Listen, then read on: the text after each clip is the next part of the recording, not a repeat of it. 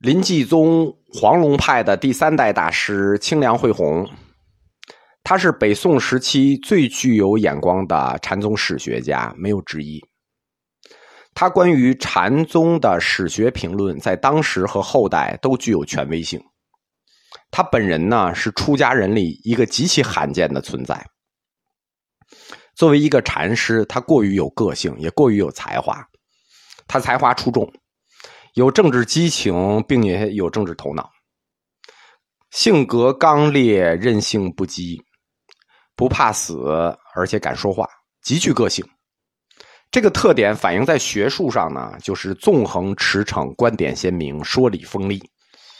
缺点呢，就是有时候他会以强情绪代替说理，导致逻辑上的一些不严谨。清凉慧宏，他对佛学的发展啊，有自己一套独立的看法。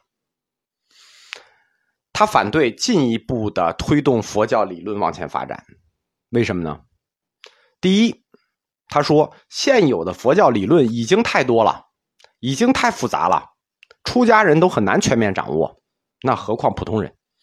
第二，他说：“佛教理论往高级发展已经没有价值了，因为他现在已经严重脱离了群众。”这个实际例子是对的，比如法眼宗就很很明显的这种例子，永明延寿之后，没人懂啊，这就违背了传法的初衷。针对佛教理论发展的这一看法呢，清凉慧红是一针见血的，就是当一个宗教的理论已经发展到连自己人都掌握不了了，确实是个问题。基于这个观点，清凉慧宏他支持进一步的推动佛教哲学向佛教文学的转移，因为从宋初汾阳善昭开始，已经推动这个佛教。易学在向佛教文学转移了。清凉慧宏说，应该进一步的推动，加速这个过程。关于佛教易学、佛教哲学这个佛教四框架里的第二个，那是专业的事情，那就交给专业的人办，少数人办就可以了。传法才是我们最重要的事情。要传法，你就要把第四个框架搞好，就是佛教的文学与艺术。佛教的文学与艺术才是大众的。才是传法的根本。作为宗教传播学，我们不得不说，清凉慧红的看法是有道理的。把佛教哲学里头难解的义理，转换成佛教文学里易懂的诗歌与故事，去推动，这实际等于把禅宗的禅和语言文字进一步捆绑起来了。清凉慧红就在这一观点上。奠定了文字禅的理论，叫做以言通大道。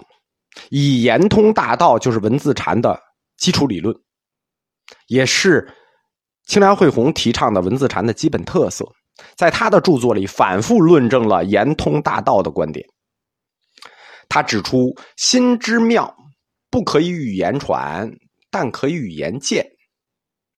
心那就要表现为语言，对吧？语言可以见。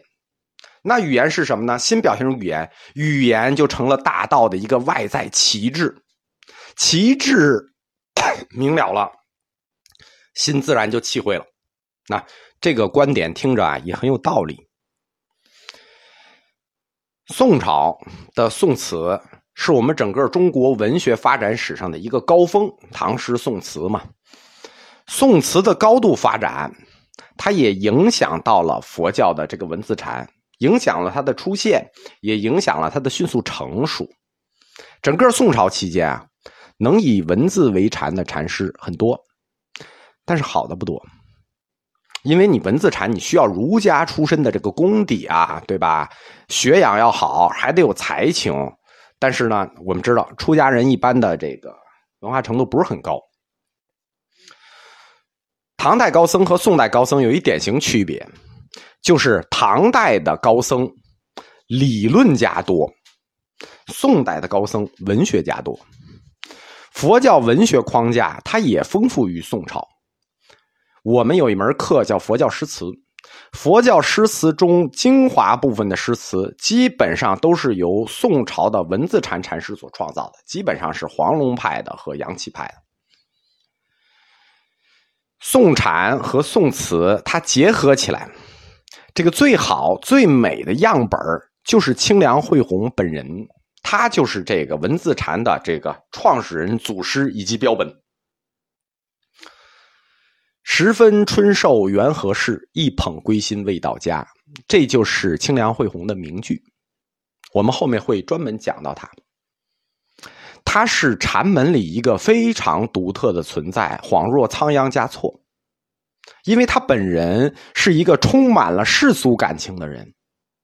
他有一首词叫《青玉案》：“一寸柔肠情几许，薄情孤枕。”梦回人静，彻晓潇潇雨。这个词情缘，含蓄吧，有情吧。文字禅被佛门创造出来，在士大夫中就流行了，特别为士大夫阶层所接受、所喜爱、所追捧。它的原因呢？它的背后的原因，其实以文字为禅，就是文人情怀的一种情不自禁的表现。文字禅的发展跟宋词的发展趋势是一样的，它也分为两派，就是豪放派文字禅和婉约派文字禅。婉约派文字禅两大代表人物：雪窦重显和元悟克勤。豪放派文字禅跟宋词豪放派是一样的，它是以苏东坡为发端的。那苏东坡和大会宗稿，文字禅呢？他提倡的就是通过佛教文学去反映佛理、反映佛事，让文学走进佛学，达到某一种自觉。透过文字了解禅意，透过文学了解禅境，促使个体在文字进入禅境，达到了悟。哎，这就是文字禅的那么一个理论指向，或者说它的目标。在北宋初建时期呢，这些名臣，就士大夫阶层的名臣，范仲淹呐、王安石啊、张商英啊、苏轼啊，文风都比较刚烈。这新朝初建嘛，肯定都是这种这种这种臣。整个北宋的前期。那文字禅的禅风是由士大夫阶层的这伙人主导的，所以他是以豪放派为主的，就文风刚烈。到了北宋的末期，我们说宋徽宗时代，我们看宋徽宗的画宋徽宗的瘦金体，对吧？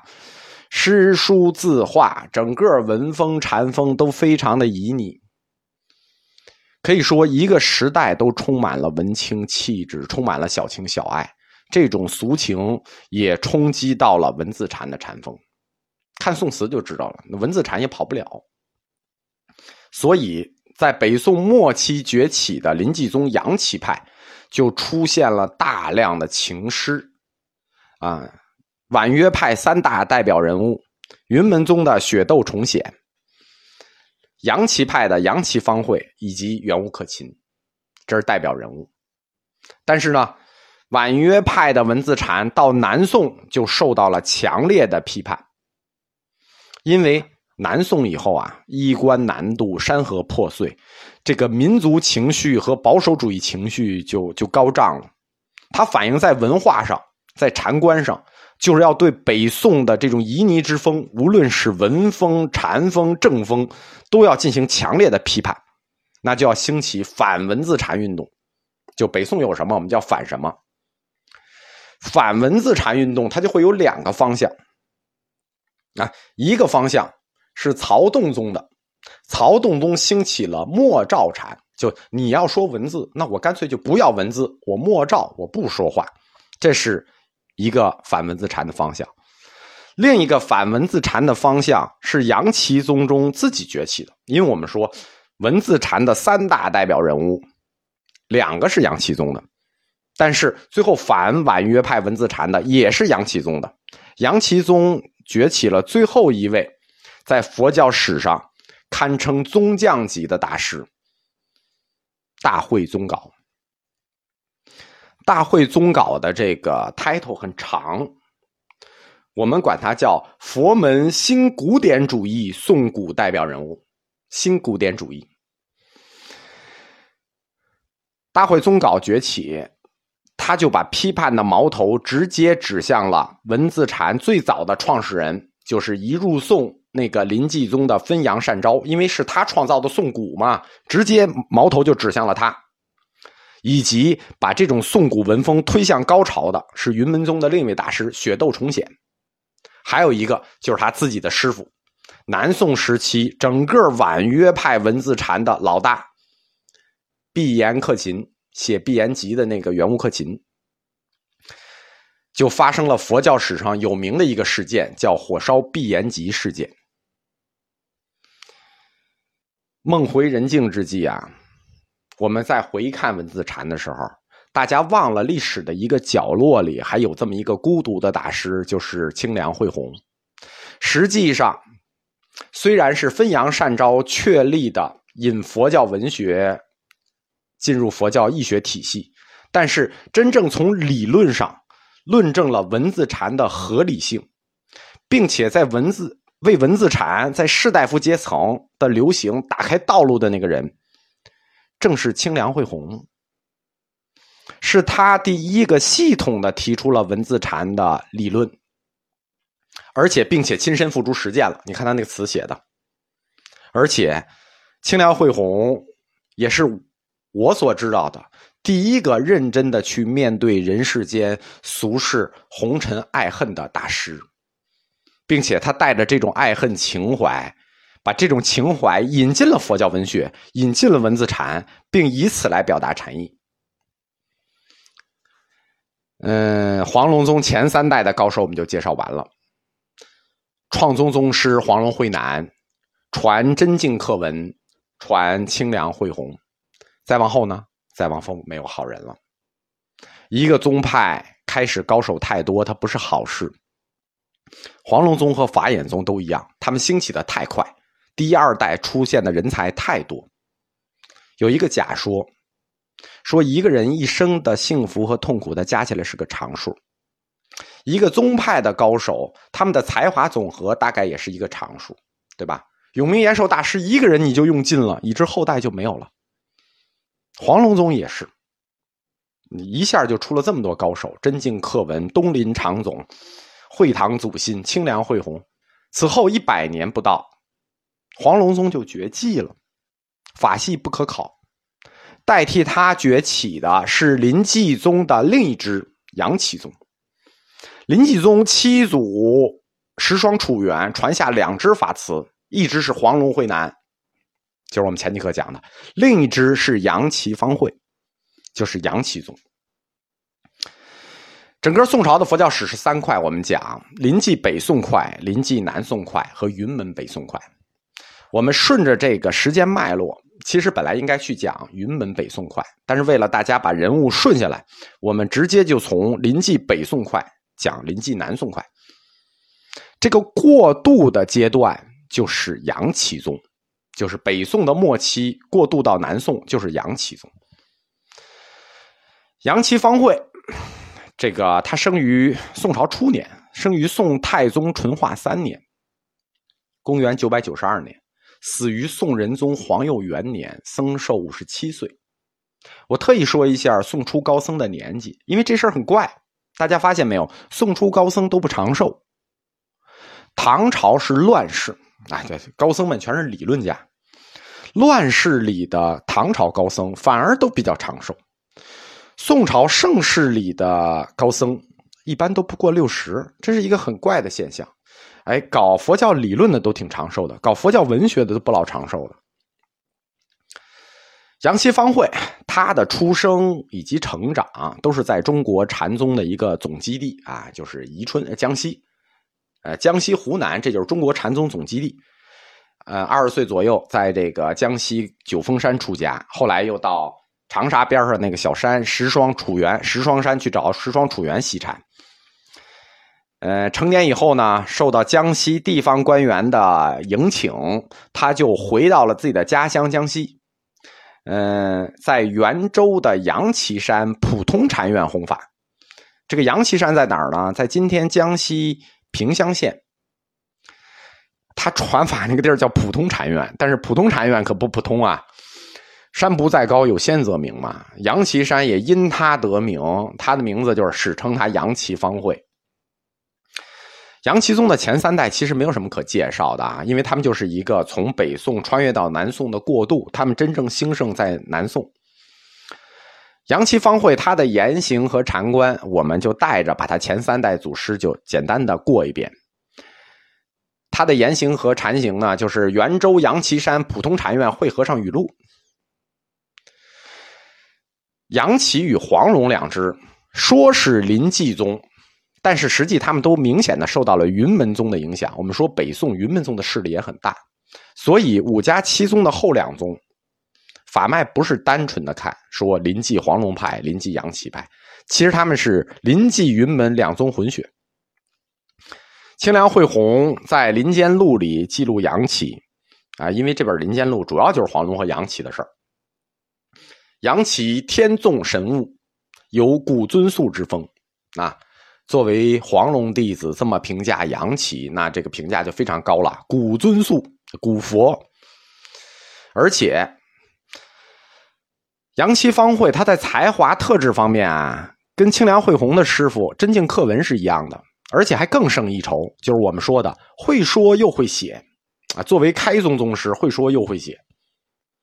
好师傅教出好徒弟，杨岐方会四法弟子十二人，首席大弟子佛史上有名的白云守端，湖南人，这个出家在湖南就跟着杨岐方会，后来呢，三十岁左右的时候就四处游历，碰到了云门宗的名僧，因为我们没有讲云门北宋快啊，大家听一下就行了。碰到了一个云门宗的名僧圆通居讷。这一看啊，这个小小年轻了不得，就他只有不到三十岁，就说佛门龙象，自以为不及，就举荐他出任江州承天寺主持。当时江州承天寺是官寺，那二十八岁白云守端就成名了，少年成名，主持天下名寺。后来他就移居到白云山，史称白云守端。杨岐方会传法四法弟子十二人。首席大弟子白云守端，白云守端四法弟子也是十二人。首席大弟子叫五祖法眼，前三代就是这么过来的。杨岐方会传白云守端，白云守端传五祖法眼。五祖法眼，哎，他是半路出家。他出家的时候都三十五，快四十了。他本来是个儒生，后来弃教习禅。很多名僧啊，就是中年出家的名僧，都是这个路子，就是原来是儒生，后来就是入的佛家，所以他的功底就很深。北宋末的宰相张商英曾说五祖法眼啊，说性格孤峭静直，啊，很有个性一个人。五祖法眼出家以后，他常住的是。湖北黄梅的五祖山，就是五祖弘忍弘法那个山，所以我们管它叫五祖法眼。它实际不是，它不是什么祖啊，它只是五祖山法眼。五祖法眼啊，本身没有什么名气，但是他一次性的教出了三个好徒弟。我们说黄龙慧南的崛起也是一次性教出了三个好徒弟：会堂祖心、东林常总、真境克文。五祖法眼、杨岐的崛起也是一次教出了三个好徒弟，而且好到什么地步呢？好到史称门下三佛，叫法眼门下三佛。我这一次教出三个佛来，就好到这个地步。三个徒弟：佛眼清远，佛见慧勤。佛果克勤，那这个杨岐宗就就就兴起了，一次就兴起了。杨岐宗，他跟黄龙宗就是两个创始人师，都是石霜楚元的弟子。但是呢，在北宋时期，是黄龙一直压着杨岐，杨岐呢只是默默传法，就是杨岐方会传白云守端，传五祖法眼。这三代整个在北穿越过北宋的时间，都是一个萌芽态。辗转于江西啊、湖南呀，对吧？然后白云守端到到湖到江西，然后这个五祖法眼又到湖北，就是默默的在这几个省活动，不断的壮大势力。呃，远远不能与黄龙派相比。黄龙宗在北宋的时候是极盛的。直到北宋的末年，杨岐宗的就五祖法眼的第三个学生，又是小弟子。黄龙宗也是最小的那个弟子，真经克文。杨岐宗也是最小的这个弟子，佛果克勤，突然崛起。那临济杨岐派就兴盛起来了，最终在南宋时期取代了临济黄龙派，兴盛于整个南宋时期。